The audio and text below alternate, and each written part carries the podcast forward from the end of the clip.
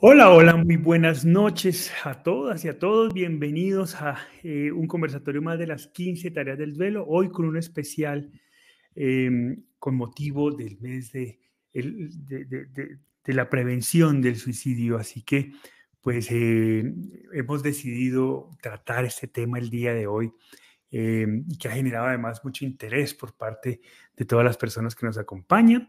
Eh, Jackie está en este momento tratando de conectarse, así que vamos a darle una esperita a ella. Mientras tanto, vamos comenzando nosotros. Hola, Pa, ¿cómo estás? Muy bien, muy bien. Eh, bájate el micrófono, pues. ya, muy bien, muy bien. Muy buenas noches a todos quienes se conectan en este momento. Muy bien. Bueno, y muy buenas noches, correcto. Un saludo enorme a todas las personas que nos saludan desde Armenia, Colombia, desde Hermosillo, Sonora, México, desde Ciudad de México, em, en fin, desde diferentes partes de este continente, desde San Miguel Misiones, Paraguay. Un abrazo para todos y bienvenidos a este espacio que es de ustedes. Como, como ya lo saben, entonces el tema de hoy, Guanajuato, México y desde Costa Rica también Auxi Arredondo. Pues bienvenidos a todos a este espacio que es su espacio. Recuerden que esto es un conversatorio. Así que, pues la idea es esa, iniciar una conversación directa con ustedes. El chat está abierto, está abierto para sus preguntas, está abierto para sus reflexiones, está abierto para que todo lo que nos quieran compartir. Y antes de dar inicio, quisiera recordarles una cosita, y es que Em, hemos abierto, la semana pasada abrimos inscripción para nuestras tres últimas certificaciones del año 2023.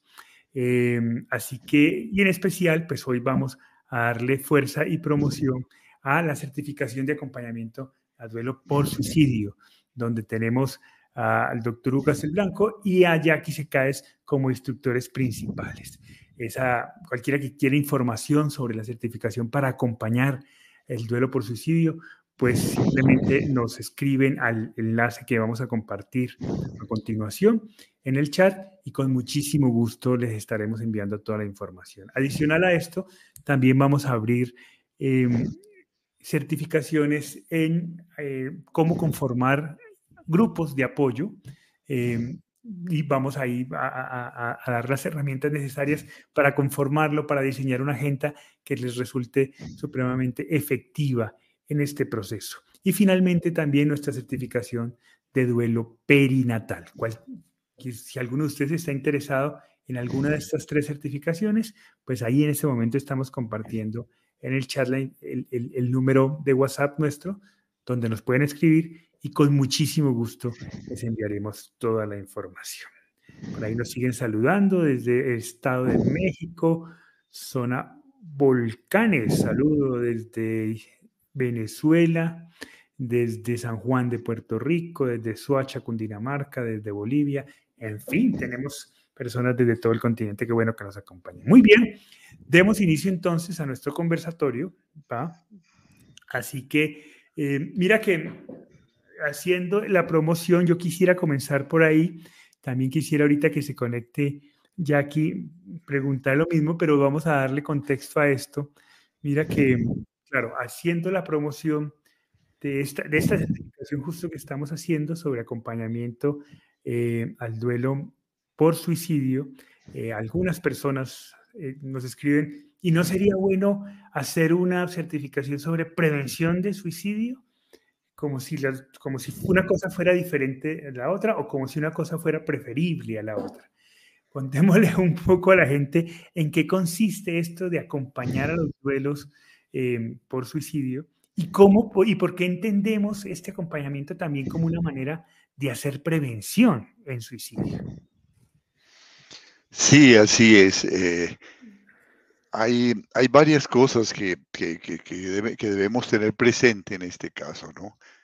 En primer lugar, mm, desde el punto de vista de la, de la definición misma de suicidio, la Organización Mundial de la Salud define el suicidio como un acto eh, deliberado que se ha iniciado y se ha realizado por una persona sabiendo o esperando un resultado letal de ese acto, pero a través del cual pretende obtener los cambios deseados. Es decir, es una decisión, es un, es un, más que una decisión, eh, es una experiencia emocional muy fuerte, ¿no? Eh, hoy eh, siempre se ha discutido si hay toda la, la, conciencia en el momento del suicidio como para que tomemos una decisión. Más que decisión es una, una emoción muy fuerte que se va elaborando a través del tiempo. Pero lo interesante es que la Organización Mundial de la Salud dice un acto deliberado iniciado sabiendo o esperando que ese resultado va a ser letal, pero que va a obtener cambios deseados. Es decir, la persona que se suicida está buscando cambios en su vida. Está buscando algo que no puede entender, que no puede elaborar en su vida, que cambie. Entonces, desde esa perspectiva, el ambiente tiene mucho que ver con, con, esa experiencia que está viviendo. La persona no ha podido entender el mundo que le rodea. El mundo le parece absurdo y ella como parte del mundo tampoco tiene sentido dentro de ese mundo. Entonces, hay muchos elementos que podemos eh, eh, trabajar a nivel de comunidades a nivel educativo, a nivel empresarial, a nivel familiar, para eh, analizar en primer lugar cuáles son los factores de riesgo para que se produzca el suicidio. Hay, hay, hay, situaciones que pueden poner, que pueden estimular este proceso, pueden facilitarlo. Y luego, cuáles son factores que lo pueden prevenir. Eh, son, eh, entre otros, algunos de los temas que tratamos en la certificación no solamente eh, factores de riesgo eh, en el suicidio, sino factores de prevención y cómo se va, maneja este, este duelo para los, eh, las personas que estuvieron en torno a la persona que tomó la decisión de quitarse la vida, que se les denomina supervivientes de suicidio. Cómo se maneja esa situación, ¿no? todo esto, mm, nuestro enfoque de las 15 tareas está orientado o fundamentado en la, eh, desde el punto de vista terapéutico en la terapia cognitiva conductual. Y la terapia cognitiva conductual habla de dos elementos que son factores de riesgo en el suicidio muy claros, ¿no? son dos áreas. Primero, los contenidos cognitivos, es decir, lo que tiene la persona en la mente, lo que a través de su vida, de su educación, de su experiencia de vida, de, su entorno ha incluido en, en su, en su conciencia, en su mente, ¿no? Los contenidos cognitivos, que incluiríamos en esos cognitivos, en esos eh, contenidos cognitivos, el más importante tal vez la desesperanza. Lo que ella ve en torno a su mundo le genera desesperanza. Lo que ve en torno a su sentido de vida le genera desesperanza. ¿Qué es la desesperanza? No importa lo que suceda nadie va a cambiar esto que no tiene sentido para mí. ¿no? Recuerdo que mm, conocí hace muchos años a una persona muy inteligente que luego con el tiempo tomó la decisión de quitarse la vida, pero eh, cuando dejó la carta, después de haber tomado esa decisión, que se encontró la carta que dejó, decía, eh, toda la vida he querido encontrarle un sentido a mi vida. He estudiado filosofía, he estudiado teología, he estudiado las culturas, he estudiado los idiomas, pero no entiendo la vida. La vida no tiene sentido para mí. Y no hay nada que haya encontrado en ninguna parte, en ninguna religión, en ninguna creencia, en ninguna filosofía que, que pueda llenar esa desesperanza. Entonces, eh, básicamente, esa, ese sentimiento de desesperanza es una de las más grandes fuerzas que, que, van eh, desarrollando el proceso, porque es un proceso, no es algo que se toma eh, de la noche a la mañana, algo que se aboca de la noche a la mañana, sino que es todo un proceso que se vive a veces durante mucho tiempo, ¿no? Esa desesperanza.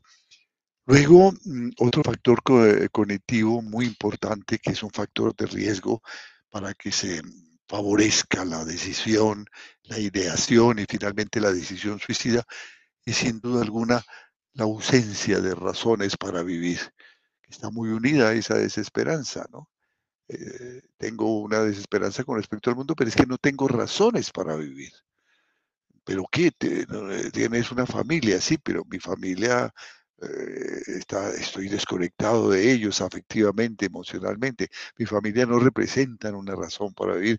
O vivimos en un medio familiar que es muy adverso, muy indiferente o inclusive muy violento, ¿no? O, muy competitivo, ¿no? Eh, exigen, castigan, desde niño fui castigado, etcétera. Tuve, o tuve una, una fundamentación en, mi formación en el apego en el que no se, no se me dio importancia, un apego inseguro. No tengo razones para vivir. Y, y, hijos, no, no tengo hijos, o tal vez mis hijos me abandonaron, me dejaron, o ya estoy viejo, o estoy enfermo. No tengo razones para vivir. Otro contenido cognitivo muy importante que, que, favorece, que lleva al riesgo de suicidio. Un tercer eh, contenido eh, cognitivo es la percepción muy reducida del apoyo social. En torno a mí no hay personas que me puedan apoyar. En torno a mí no encuentro, no conozco o no valoro o no creo que haya personas que me puedan apoyar. Yo sé que yo estoy en una condición límite, difícil, pero las personas de mi entorno no me pueden apoyar. Y un cuarto contenido cognitivo que es más frecuente del que pensamos es esa mentalidad de, perfeccionismo, de querer hacer en las cosas eh, que todo lo que hagamos salga perfectamente hecho. Y eso es muy delicado porque esas mentes perfeccionistas siempre están descontentas con lo que logran. Siempre piensan que lo que logran es poca cosa. Desde el punto de vista de la, de la, orientación cognitiva conductual, esos son los cuatro contenidos cognitivos más fuertes que son factores de riesgo en el suicidio. Y luego hay otros, otros una, segunda clasificación que son los, los déficits que tiene esa persona para procesar la vida. ¿No? no solamente tiene unos contenidos, sino que sus habilidades, sus competencias para procesar la vida eh, son insuficientes. ¿Cuáles son esos déficits? Muy unido a lo anterior, la rigidez cognitiva.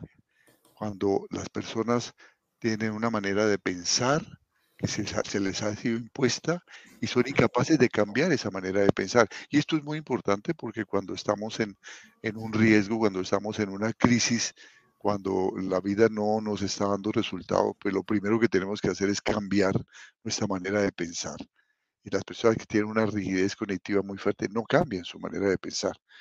Otro déficit en el procesamiento es eh, la incapacidad de solucionar problemas interpersonales. ¿No? Los problemas interpersonales me agobian, no sé manejarlos, me molestan, me llenan de estrés. Los problemas con mi familia, los problemas con mis amigos, ¿no?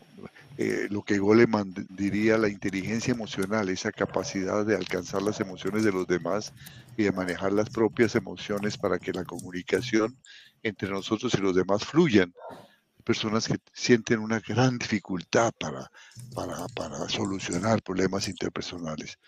Otro déficit del procesamiento de la vida es eh, la impulsividad. Hay personas que son muy impulsivas, que actúan por impulsos, no se detienen un momentico a, cuantificar, a valorar la decisión que van a tomar, sino que piensan que la decisión hay que tomarla ya y son impulsivas, ¿no? Y obviamente el, más importante y una de las causas más importantes que puede llevar a, a, precisamente ser un factor de riesgo muy grande por déficit de procesamiento es la intolerancia al estrés en la, vida permanentemente estamos sometidos al estrés, al estrés por pérdidas pequeñas, al estrés por pérdidas grandes, al estrés por eh, experiencias desagradables pequeñas, al estrés por experiencias desagradables muy grandes. Algunas personas tienen una gran tolerancia al estrés y elaboran la experiencia y no se hacen daño. Otras quedan muy golpeadas por eso. Eso sería la manera de, iniciar los, los, factores desde el punto de vista de, la orientación cognitiva conductual, los factores de riesgo más, más, más importantes para, eh, que, promueven la ideación eh, suicida. Ok, muy bien. Bueno, vamos ahí, ya que está teniendo un pequeño problema con la cámara, pero creo que tenemos audio. Vamos a, vamos a probar. Jackie, ¿me, ¿me escuchas? Sí, yo te escucho perfecto. ¿Ustedes me escuchan? Te escuchamos perfecto. Entonces vamos a ir sin cámara, pero afortunadamente tenemos tu voz, que es lo importante aquí. Así que bienvenida, Jackie. Qué bueno que nos puedes acompañar. Muy buenas noches, Jackie. Bienvenida. Buenas noches. Un placer acompañarlos. Y eh, bueno, ya que estábamos hablando, eh, bueno, mi papá estaba haciendo una pequeña introducción como a modo de, de, sustento sobre lo que vamos a hablar el día de hoy. Y le comentaba a mi padre que eh, ahorita haciendo, en estos días, haciendo la, promoción sobre la certificación, claro, es una, es una certificación para capacitar a personas que, tienen familiares que han tomado la decisión de suicidarse, ¿no? Entonces, es, es acompañamiento en duelo por suicidio. Y claro, algunas personas nos escribían, pero ¿cómo no sería mejor hacer una certificación sobre prevención de suicidio? Eh, y yo quisiera que, también escuchar tu opinión al respecto de por qué el trabajar con los, con, con los familiares de las personas que se han suicidado también es una manera de hacer prevención de suicidio. Claro, eh, bueno, ya hay muchos estudios que han identificado a los sobrevivientes de una pérdida por suicidio como un grupo de riesgo para futura conducta suicida. Entonces, de alguna manera, trabajar con esta población que ya ha sido identificada es una forma de trabajar prevención muy localizadamente. Por eso decimos que todo esfuerzo de posvención es en realidad una manera de hacer prevención del suicidio. Ok, muy bien. Entonces, eh, también es una manera de trabajar en la prevención, no solo, eh, pues qué bueno que pudiéramos evitar los suicidios, ¿no? Pero los hay, los hay, y cada día, desafortunadamente, las estadísticas aumentan y luego tenemos también que trabajar con los familiares de, que están asumiendo un duelo por suicidio para también hacer prevención. Cuéntame, el, conversatorio se llama Los retos del acompañamiento de este tipo de duelo. ¿Cuáles son los principales retos desde tu perspectiva a los cuales se enfrenta un profesional para acompañar este proceso de duelo? Bueno, después de trabajar con cientos, yo creo que ya en los años que llevo en este campo son cientos de sobrevivientes con los que he interactuado, diría yo que quizás de las cosas más eh, arduas de este duelo son, primero que todo, como todos estos cuestionamientos que las personas se hacen, somos humanos y, siempre, somos racionales y queremos explicaciones a las cosas que suceden. Y en estos cuestionamientos que nos hacemos sobre por qué se dio el suicidio, la mayoría de las veces salimos perdiendo nosotros en la ecuación. ¿verdad? Em, consideramos que, que, hemos tenido algún tipo de responsabilidad sobre lo que sucedió. O desde fuera, como las personas que están fuera también del evento están haciéndose las mismas preguntas que nosotros nos hacemos, también quieren una explicación de por qué la persona que falleció se quitó la vida, nos señalan como posibles responsables, ¿verdad? Juzgan, eh, critican, y mm, esa, esa culpa intrínseca a muchos sobrevivientes, unido a ese juicio social, sin lugar a dudas, hace que las personas tiendan a aislarse como una forma de protegerse. Y en un momento en el que son especialmente vulnerables y que más acompañamiento necesitan, es cuando menos extienden la mano eh, o hacen esfuerzos para buscarlo, pues no quieren ser revictimizados. Esos son quizás como los, este, este, como este círculo vicioso, ¿verdad? De la culpa, de la culpa, la, la, culpa y la vergüenza, atizado por el juicio social, que hace que la gente se aísle, y al aislarse, pues es mucho más probable que las personas se depriman y su duelo se complique. Y, y precisamente eso es lo que termina llevando a muchos sobrevivientes a, a buscar en el suicidio una forma de, de ponerle fin a su malestar también.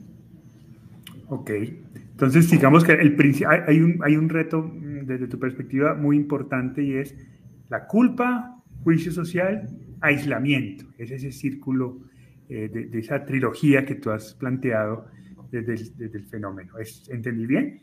Correcto, así mismo. Y precisamente lo que tratamos de hacer al trabajar con los sobrevivientes es romper ese aislamiento.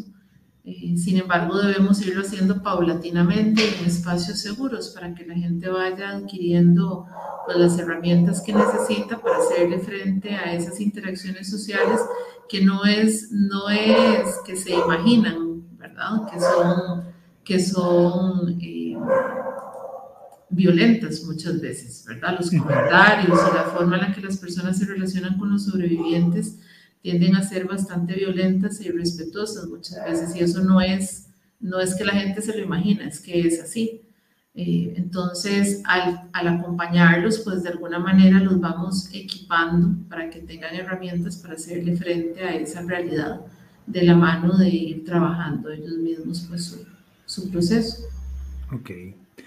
Pa, ¿cuál, ¿cuál, crees que pueda ser el aporte de, la intención de acompañamiento de las 15 tareas frente a esa trilogía que nos plantea Jackie tan interesante de culpa, culpa juicio social y aislamiento?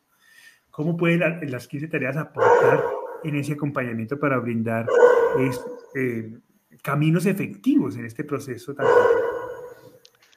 Sí, la culpa eh, eh, tiene atada tras de sí o con ella otra serie de, emociones que son muy, muy reactivas y que, y que generan mucho, mucho dolor, hacen mucho daño en ese momento en que el duelo está, está, está muy, muy reciente. Eh, inclusive después de un tiempo, siguen haciendo mucho daño. La culpa no viene sola, la culpa viene, como nos mencionaba Jackie, con, con, con, con el enfado, con la frustración, con un deseo de aislarnos, con la impotencia, con, con, eh, con la soledad, ¿no? Una serie de emociones que van pasando, van, van eh, llegando intrusivamente, de pronto van cambiando, porque uno no, no manifiesta varias emociones al tiempo. Uno, uno, siente algo y luego cambia por otra emoción. La culpa es, es, es, una, es terrible, tiene su origen, la palabra misma evoca evoca algo, algo muy dañino en mí mismo, porque es una palabra que nos involucraron desde nuestra primera educación, cuando nos hablaron de culpa, cuando nuestros padres nos educaron, ¿quién es el culpable de este daño que se produjo en la casa? ¿no? En el colegio nos decían, ¿quién es el culpable? ¿no? Cuando nos enseñaron eh, los primeros pasos en nuestra ideología religiosa, se habló de culpas, y la culpa siempre estaba asociada con, con la baja autoestima, con, la, con, algo que ensucia. Entonces, eso molesta mucho la impotencia de no saber qué entender qué está pasando. Entonces, el trabajo que hacemos en, en, la propuesta de las 15 tareas es justamente empezar a verbalizar todo esto, esas emociones que están inconexas, que no, casi que no las podemos definir, para irlas convirtiendo poco a poco en sentimiento. La, la, diferencia entre una emoción y un sentimiento, un sentimiento es una emoción que ya puedo ir verbalizando, ya puedo ponerle nombre, ya puedo decir cuándo, dónde se produce. Entonces digo, siento una profunda soledad y me siento o, o, siento culpa porque pienso que soy responsable y es muy interesante cuando la persona ya dice esto, soy responsable de la decisión que tomó. Entonces la palabra responsable ya no trae esa connotación atávica, fíjate. Solo empezando a redefinirla, habla de cosas que podemos trabajar. La responsabilidad, la responsabilidad de responder. Estás, estás respondiendo a la situación, respondiste cuando tenías que hacerlo. Y vamos poco a poco eliminando esas, esas, esa, esas, esas sombras que están sobre la culpa, adquiriendo nuevas palabras, verbalizando. Por eso la, primera tarea de las 15, expresar, buscar espacios para la expresión, es clave para la elaboración de esas emociones que son eh, la base para la elaboración de un duelo. ¿no? Una vez que hemos de, bajado las barreras de esas emociones tan reactivas, el duelo empieza a fluir empieza a fluir poco a poco y vamos entendiendo que mm, la decisión es una de, que, tomó nuestro ser querido tiene múltiples causas y que pensar que alguien fue responsable eh, de la decisión, pues ese eh, es aventurado, no tiene, no tiene fundamento, esto no se produce de la noche a la mañana. Entonces, la expresión, expresar nos invita a salir del aislamiento, porque cuando decimos expresar, ¿ante quién expresamos? ante nuestra familia, que también cada uno está elaborando su propio duelo, ante las personas que estaban en el entorno del ser querido que tomó la decisión de quitarse la vida, sus amigos, todos ellos van a expresar desde su punto de vista. Y esa expresión va llenando de nuevas palabras, de nuevas perspectivas esas emociones y se van precisando como sentimientos. Ese es un paso fundamental para la elaboración de la culpa. Muy bien.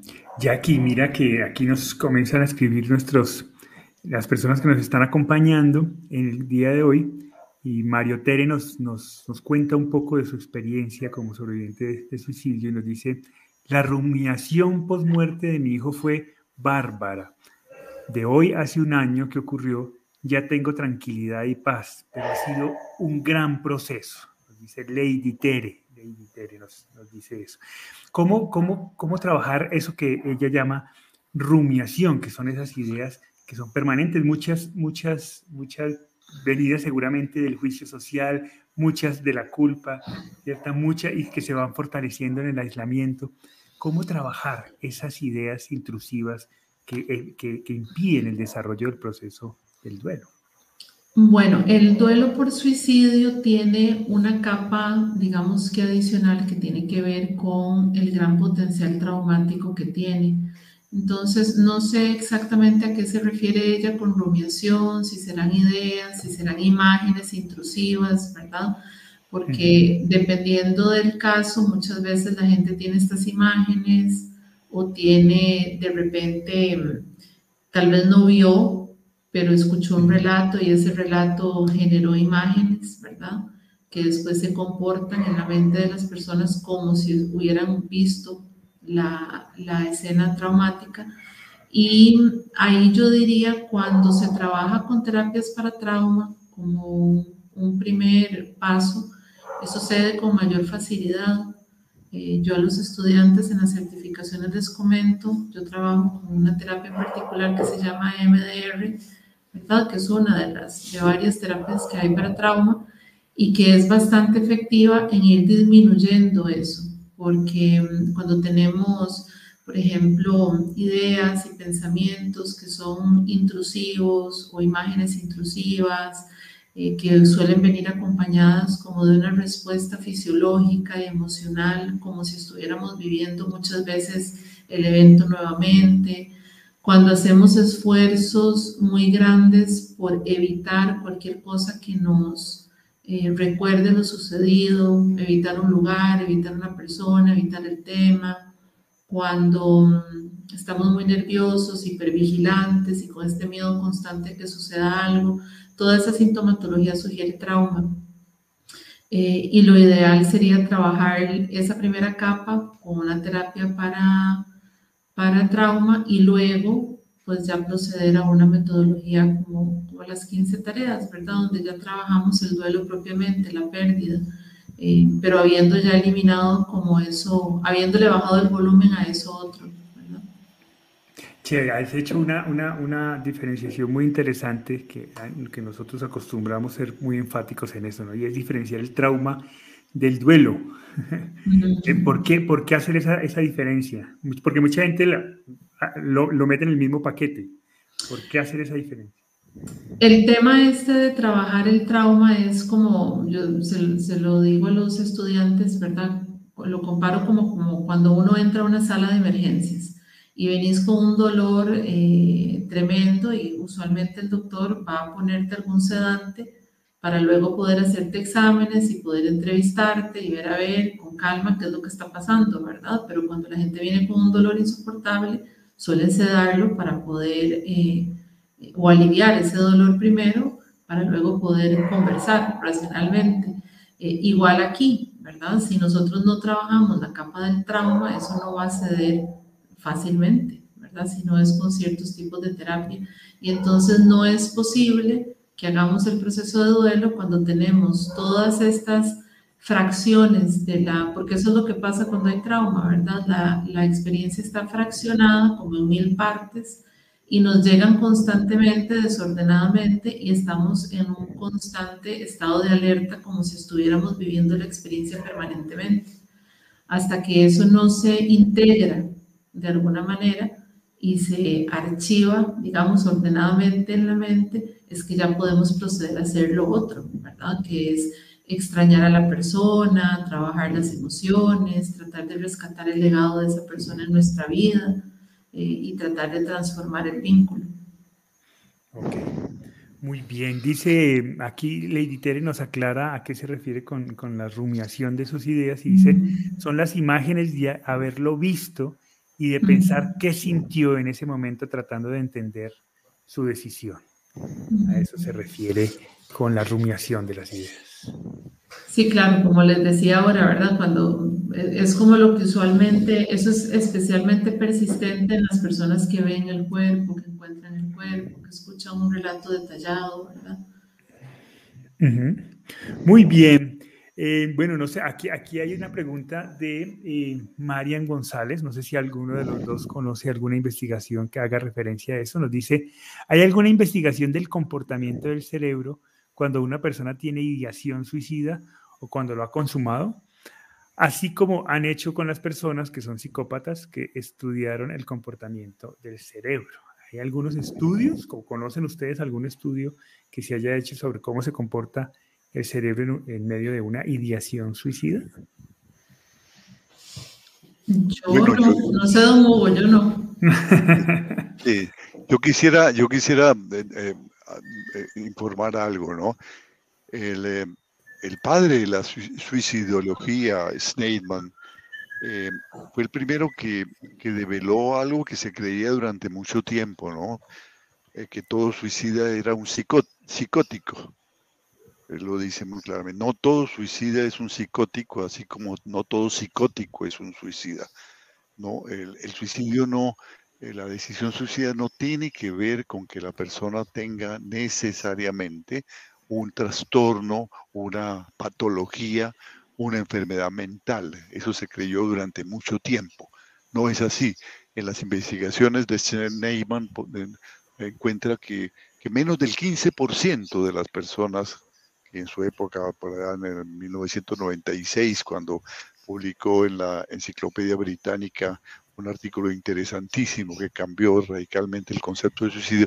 En esas investigaciones que había hecho en esa época, hablaba de que, de que no pasaban del 15% las personas que tomaban la decisión de psicótica. Entonces, no hay esto, ¿no? Eh, una persona mm, mm, normal puede llegar a tener esa idea. Bueno, pero... Sí es importante tener en cuenta que hay factores, por ejemplo, eh, patológicos como la depresión clínica, como la ansiedad generalizada, como el trastorno obsesivo compulsivo, y, ya que nos mencionaba el estrés postraumático, que si no se trabaja, ¿no? sí puede llegar a ser un factor de riesgo que estimule la ideación suicida, pero no necesariamente eh, se necesita se convierte esto en una enfermedad. Ya, claro, pero yo, creo, que lo de María más bien era como un ejemplo, ¿no? Simplemente estaba preguntando si conocíamos de un estudio sobre qué pasa en el cerebro de las personas que tienen ideación suicida y luego da un ejemplo cómo se ha hecho con los psicóticos, pero no necesariamente estaba relacionando los dos conceptos. Cuando se hacen análisis de, resonancia magnética de personas que han tenido eh, una, una decisión suicida, eh, y no la llevaron a cabo por diferentes razones. ¿no? Hay, hay, siempre una ambivalencia en muchos de, los, de las personas que tienen ideación suicida. Eh, quieren y no quieren hacerlo, porque realmente ellos no quieren morir, ellos quieren evitar de sufrir y evitar que sufran los que están en su entorno. Entonces muchas veces eh, fracasan ¿no? en su, en su el, bueno, el término fracaso no es el, adecuado. muchas veces afortunadamente no se da eh, el resultado que ellos esperaban, ¿no?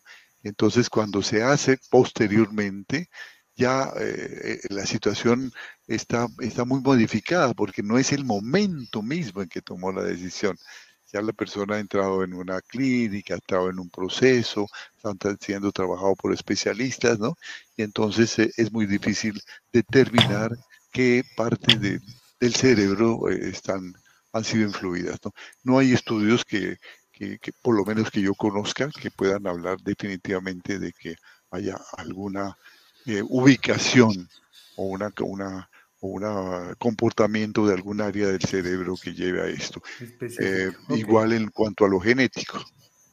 Ya, perfecto, muy bien. Eh, aquí, miran que nos comenta Edilma Lara Gaitán, nos dice, afrontar un suicidio o una ideación suicida de un hijo genera muchas emociones.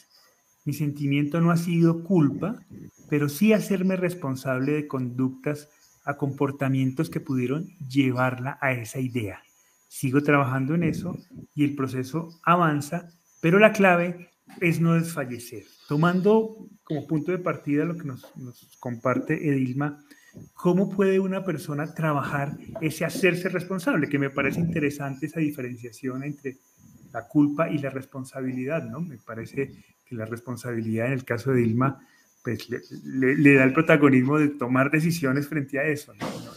no se siente víctima, sino más bien eso, responsable, y entonces asumo las consecuencias de esa responsabilidad y trabajo en ella. ¿Cómo trabajar en esa responsabilidad en un, en, un duelo por suicidio? Bueno, me parece maravilloso que ella haya expresado que no siente culpa, porque tal vez eso fue algo que no quedó claro de ahorita hace un ratito que hablamos de la culpa nunca la podemos prescribir, ¿verdad? No todos los sobrevivientes la sienten, sin embargo, en mi experiencia, ¿verdad? La, la mayoría de gente sí experimenta algún grado de, de eso. Eh, en algunos cede, en otros cuesta bastante que ceda, ¿verdad? Dependiendo de las situaciones. Em, este tema de la responsabilidad, yo creo que es muy importante recordar que todos hacemos lo que podemos en todo momento que si no hicimos más era porque no sabíamos que había que hacer, lo que había que hacer, ¿verdad? O que había algo más que hacer. Em, o quizás sabíamos, porque también he escuchado muchos casos, digamos, dependiendo de la legislación de los países, al menos aquí en Costa Rica no existe legislación que nos permita internar a un adulto en contra de su voluntad. En Estados Unidos sí hay esa figura legal en algunos lugares, por ejemplo, no sé otros países. Entonces a veces sabemos lo que tenemos que hacer e intentamos hacerlo, pero el otro en su autonomía no nos permite, o sea, nos pone un hasta aquí, ¿verdad? Y aún en esos casos la gente se siente responsable porque lo he escuchado muchísimas veces. Y en otras ocasiones están aquellos que sabiendo lo que tenían que hacer o teniendo alguna noción de algo más, se paralizan las emociones nos paralizan al, ver, eh, al verse en una situación de este tipo con una persona muy cercana. Entonces, a veces lo que nos falta es conocimiento, a veces lo que nos falta es acompañamiento o una legislación, o a veces lo que nos falta también eh, es quizás eh, mayor empoderamiento, ¿verdad? Frente a las emociones que estamos sintiendo ante una persona en crisis. Pero por eso digo, hacemos lo que podemos con lo que tenemos en todo momento y eso es súper importante de recordar. Eh, cuando empezamos a analizar lo que sucedió eh, y qué pudimos haber hecho de una manera diferente, creo que también es muy importante entender que eso no necesariamente habría evitado el suicidio en todos los casos. Nosotros siempre asumimos que así sería, ¿verdad? Tenemos como ese pensamiento mágico, pero no necesariamente es así. Eh, pero bueno, digamos que al analizar lo que sucedió, si de aquí en adelante aprendemos cosas que no sabíamos antes, porque no podemos juzgarnos con base en algo que no sabíamos, con el conocimiento de hoy que no tenía yo ayer, no puedo juzgar lo que hice ayer. Eh, lo que aprenda de aquí en adelante, pues mi responsabilidad es ahora sí, ahora que lo sé, ahora que tengo el empoderamiento para hacerlo, puedo aplicarlo de aquí en adelante. Esa es mi verdadera responsabilidad. Perfecto. Yo quisiera eh, aterrizar en, el otro concepto que, has, que, me parece muy importante y es en el del juicio social. Pero antes de, preguntarte algo sobre ese tema, quisiera recordarles a todas las personas que nos acompañan que hemos abierto inscripciones en nuestra certificación de acompañamiento del duelo por suicidio. Eh, así que las inscripciones están abiertas, la certificación comienza en octubre eh, y los maestros de esa certificación pues están aquí presentes en este conversatorio. Así que si les, les interesa acompañarnos, pues pueden escribirnos a través del enlace que estamos eh, compartiendo justo en este momento en nuestros chats. Ahí ese, es un número de WhatsApp, nos escriben solicitando la información y con muchísimo gusto nuestro equipo les hará llegar toda la información pertinente para que nos acompañen en una experiencia de casi cuatro meses con, clases semanales eh, con cada uno de estos profesionales y con personas de toda Latinoamérica hablando, reflexionando y adquiriendo herramientas afectivas y efectivas para acompañar el proceso de duelo por suicidio. Jackie, eh, tú has hablado también en el otro aspecto, has mencionado el juicio social. Una es la culpa, vista desde la responsabilidad, que me parece bien interesante esa, esa, diferenciación, pero lo otro es el juicio social, que a veces es muy cruel, sobre todo en este caso. ¿Cómo, cómo trabajar ese juicio social desde el punto de vista del duelista? Creo que una de las claves está en la educación, ¿verdad? De repente hay comentarios que nos hacen mella precisamente porque desconocemos sobre el fenómeno del suicidio y cómo se comporta, por qué se da, qué pasa con la persona que, que se quita la vida, ¿verdad? Más allá como de las circunstancias específicas de nuestro caso, en general, ¿verdad? ¿Qué se sabe sobre el suicidio? Entonces yo diría que el primer eh, paso es la educación, que es fundamental y la educación de fuentes que son fidedignas, ¿verdad? Porque si te metes a internet vas a encontrar todo tipo de información y hay que asegurarse de que uno está leyendo pues algo científico, serio, ¿verdad? Y sensible. Em, eso número uno. Número dos, este tema del empoderamiento, ¿verdad? Yo con los pacientes en consulta suelo trabajar lo que hemos titulado o llamado frases de rescate, que son estas frases que vamos a utilizar cuando estamos en situaciones públicas y nos hacen preguntas o comentarios fuera de lugar, ¿verdad? Que nos, nos duelen o nos lastiman o nos exponen de alguna manera. Entonces, por ejemplo, porque existe una gran ansiedad de las personas de regresar al trabajo, regresar al centro educativo, de andar por la calle, de ir a la iglesia, porque no sabes en qué momento alguien te va a hacer un comentario y de repente un día te agarran de malas y respondes con enojo o te agarran triste y te soltas a llorar eh, o terminas dándole a una persona un montón de información que no querías, ¿verdad? Y entonces para evitar como esas situaciones, eh, o más bien para saber cómo responder a esas situaciones porque no podemos evitarlas, eso está fuera de nuestro control, salvo que nos encerráramos en la casa y eso no es sostenible. Em, una frase, por ejemplo, como agradezco tu preocupación o agradezco que, quiera saber cómo estoy, pero prefiero no referirme a eso en este momento. O no quiero hablar de ese tema en este momento, ¿verdad? Algo que le deje al otro claro que no deben ser más preguntas y que te permita salir de la situación sin exponerte emocionalmente ante una persona que, que claramente en la mayoría de los casos se está acercando con morbo, ¿verdad? Ok, está chévere eso. Está muy, muy interesante lo que planteas aquí. ¿Ibas a decir algo? Sí, es muy importante lo que Jackie nos ha eh, hecho, eh, nos ha llamado la atención sobre la importancia de la educación. Yo creo que esto es algo que tenemos que tomar muy en serio, que cada uno que haya vivido esta experiencia de alguna forma cercana, lejana, desde su entorno, lo promueva ¿no? Hay muchas cosas que se pueden hacer en la educación, ¿no? ¿En qué, en qué colegio, en qué universidad, en qué empresa? Si existen, no las conozco, se está hablando, se están abriendo espacios sobre un tema que es cada vez más importante porque el mundo es cada vez más lleno de angustias, más lleno de tensiones, más lleno de violencia, más lleno de, de aislamiento, los, los, medios que tiene la persona para aislarse de la sociedad ahora son mayores. ¿En qué, ¿En qué momento se está tomando esto en serio? Para hablar de factores de protección, para hablar de factores de riesgo, ¿no? para enseñar a los niños a desmitificar este tema del suicidio. Hay que llevarlo De, acuerdo a, las edades hay que empezar a trabajar esto.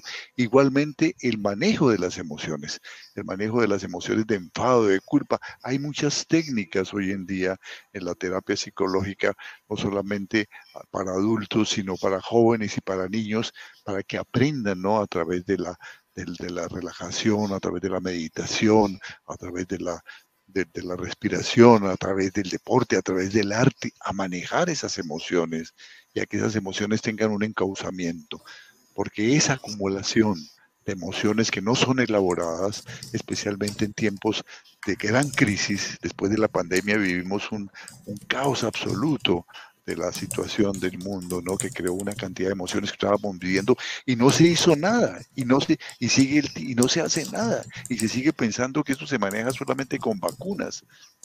Sí, de acuerdo.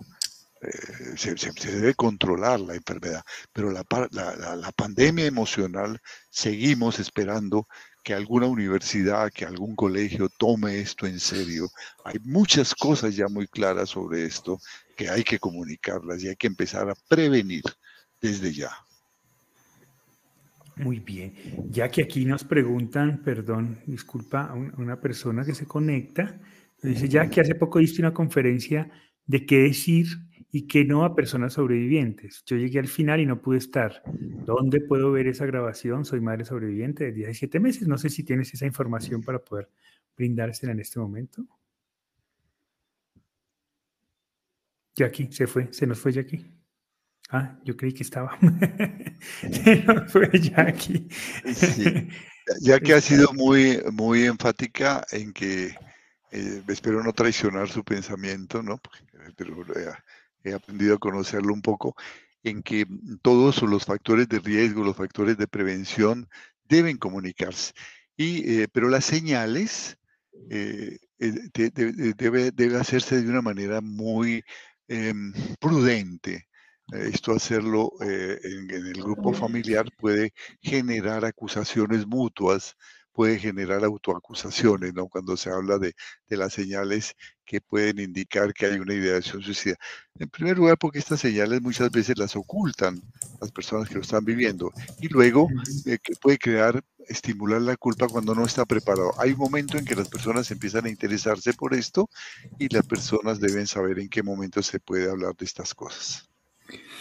Ya tenemos de nuevo a Jackie, que se nos cayó un ratico. Jackie, preguntaban si por una conferencia que diste hace poco, que si saben dónde, dónde la pueden eh, encontrar. Eh, sí, el, está en la... Um, quien pregunta es alguien de la certificación, me parece, porque yo creo que eh, se lo Pueden meterse a la página del Colegio de Profesionales en Psicología de Costa Rica, la página del Facebook, ahí está el vínculo, fue la semana pasada, el jueves pasado. Mm, ok, muy bien. Muy bien, eh, continuemos entonces. Eh, Jackie, uno podría, perdón, entonces hemos hablado sobre la culpa, hemos hablado sobre el juicio social y nos queda el aislamiento. ¿Cómo trabajar el aislamiento en el proceso del duelo? Bueno, creo que lo más importante es atreverse a empezar a participar de algunos espacios en los cuales nos sentimos seguros. ¿verdad? Yo suelo sugerir primero que identifiquemos en nuestra vida aquellas personas con las cuales nos sentimos seguros seguros y, y, estos, hay dos grupos de personas, ¿verdad? Aquellos con los que yo sé que puedo hablar sobre cómo me siento y que van a saber escuchar de una manera respetuosa, eh, sin juicio, ¿verdad? Que tienen la capacidad de escuchar eh, activamente, sin juzgar eh, o sin decirme lo que tengo que hacer. Eh, esas son muy pocas personas, ¿verdad? En la vida todos son pocas las personas que tienen como la capacidad de brindar una escucha de ese tipo. Y luego están aquellos que tal vez no puedo compartir con ellos, digamos, tal vez cómo me siento, pero que sí me sirven como distracción y que son respetuosos, ¿verdad? En brindarme un espacio de ocio que también es necesario, porque en el proceso de duelo no podemos estar 24/7 pensando sobre lo que nos pasó, ¿verdad? Sino eh, terminaríamos, terminaríamos completamente desesperanzados. Entonces, saber identificar esos dos grupos de personas en nuestras vidas para poder ir poco a poco empezando a tener momentos de socialización con ellos.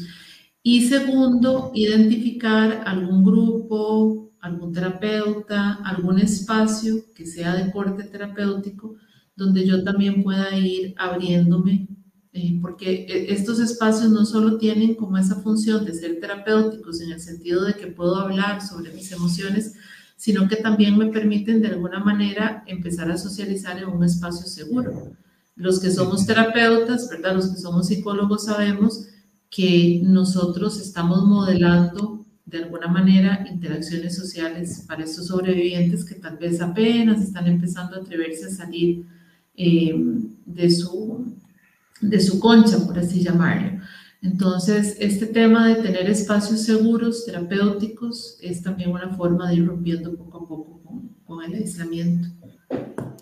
Mira que lo que nos dice Gabriela puede tener relación con, esa, con ese deseo de aislarnos, ¿no? Y dice, hablando de ser intolerantes, tengo pacientes que han perdido a un ser querido y no soportan ver felices al resto. Es un malestar que expresan durante el primer año de la pérdida. Es decir, esa que, es muy normal, no solo en el duelo por suicidio, ¿no? sino en, el duelo en general. Es muy común que las personas se sientan incómodas porque el mundo sigue girando.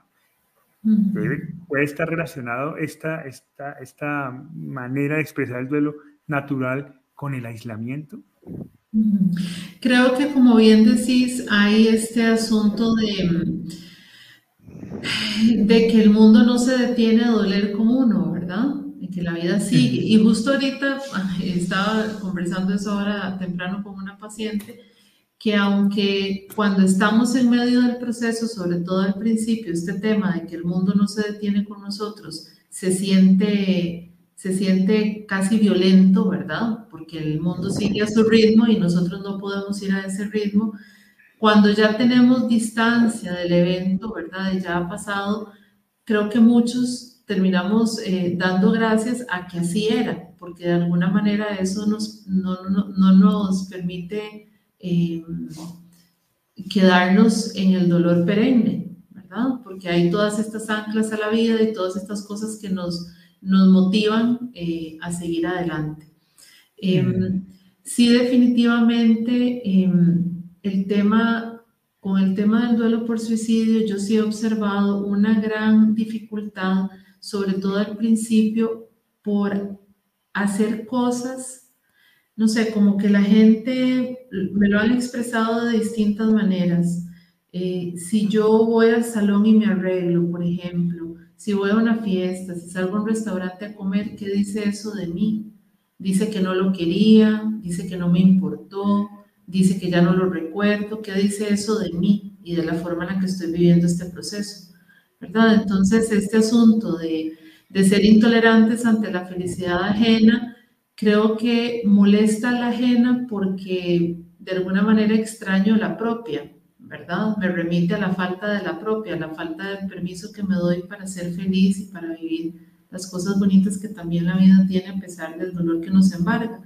Y, con los pacientes yo mucho lo que les digo es, bueno, a ver, el, corazón tiene espacio para que coexistan muchas emociones. Yo puedo tener momentos de placer, momentos de felicidad y eso no resta que también estoy triste y que también anhelo y añoro, ¿verdad? Que esa persona que falleció estuviera conmigo. No es como que una cosa anula la otra. Perfecto. No sepa si quieres hacer un comentario al respecto sobre este tema que es tan interesante. Sí, esa, esa sensación, como bien dices, es una sensación muy, muy general, ¿no? Eh, casi todas las personas que hemos vivido un duelo sentimos esa, esa molestia y hasta esa envidia de que la vida siga y los demás sigan siendo felices. Y eso es un elemento interesante cuando se manifiesta porque eh, da pie para el trabajo terapéutico.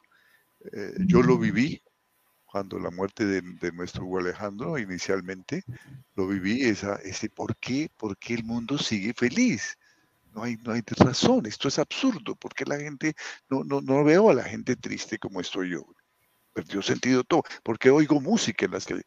Pero luego, cuando empecé a observarlo, cuando teníamos grupos de apoyo en otras personas, me daba pie precisamente para tratar esto que nos acaba de plantear Jackie, ¿no? Toda esa apertura a, los cambios, a lo que pasa en la vida y cómo voy a abrirme a esto, cómo puedo entender que, que lo mío no es el dolor más grande del mundo, que es una forma de iniciar la victimización. Es un dolor muy grande, pero todos están en un dolor. Así a veces eh, se rían, ¿no? Cuando empiezan a investigar un poquito su vecindario, su misma familia, bajo su mismo techo, encuentra que hay mucho sufrimiento, pero la gente sigue viviendo. Y eso es lo que hace que estemos aquí, y que hayamos sobrevivido siendo más débiles que los, que los dinosaurios, ¿no? que eran mucho más fuertes que nosotros, pero fueron extinguidos. Esa capacidad de continuar buscando una respuesta, una salida y estar abiertos al amor y estar abiertos a la solidaridad y estar abiertos a la comunicación. Cuando nos abrimos, empezamos a encontrarle sentido a todo esto. Hay posibilidades en nuestro corazón mayores que las de la pena, que las de la soledad. Mira que Marian plantea un, un, tema que me parece interesante además para ver el proceso del duelo, ¿no? Dice, nos volvemos egoístas en el duelo y quizás al principio es necesario que lo seamos, ¿no?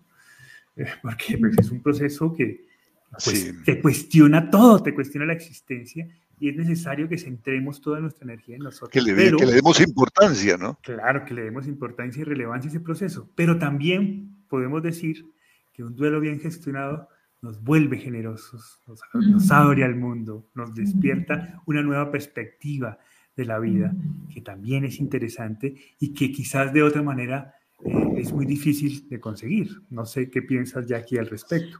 Creo que más que egoístas, yo diría que nos vuelve ensimismados, ¿verdad? Como que volvemos, como que volvemos la mirada hacia adentro y como bien decís, eso es indispensable, porque si no, si no hacemos eso, no podemos gestionar lo que, lo que estamos sintiendo. Y comparto con vos definitivamente que un duelo eh, bien gestionado en, en, los casos que yo he visto, ¿verdad? Eh, produce lo que llamamos crecimiento postraumático y hay libros, ¿verdad? Escritos sobre ese tema. O sea, cómo las personas tienen esta capacidad para transformarse, para, para crear cosas maravillosas que jamás se hubieran imaginado haciendo. Bueno, nosotros tres somos ejemplo de eso, ¿verdad? De cómo de una tragedia, este, eh, no por la tragedia en sí, porque no podríamos nunca decir que salió algo bueno de lo que sucedió, salió algo bueno de las decisiones que tomamos a partir de lo que sucedió. Y eso es muy importante eh, recalcarlo, ¿verdad? Que si bien estos eventos estuvieron fuera de nuestro control, sí decidimos asumir el control de lo que podíamos hacer a partir de ellos. Y eso ha hecho una enorme diferencia para todos.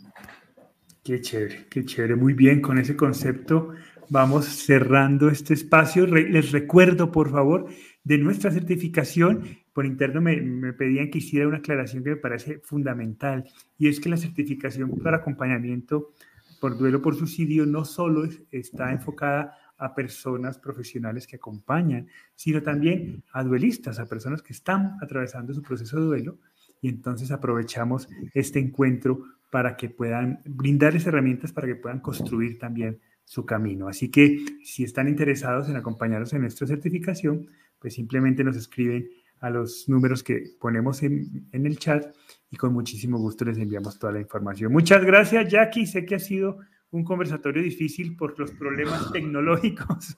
Sí, sí, hoy la computadora tenía mente propia, hizo lo que quiso.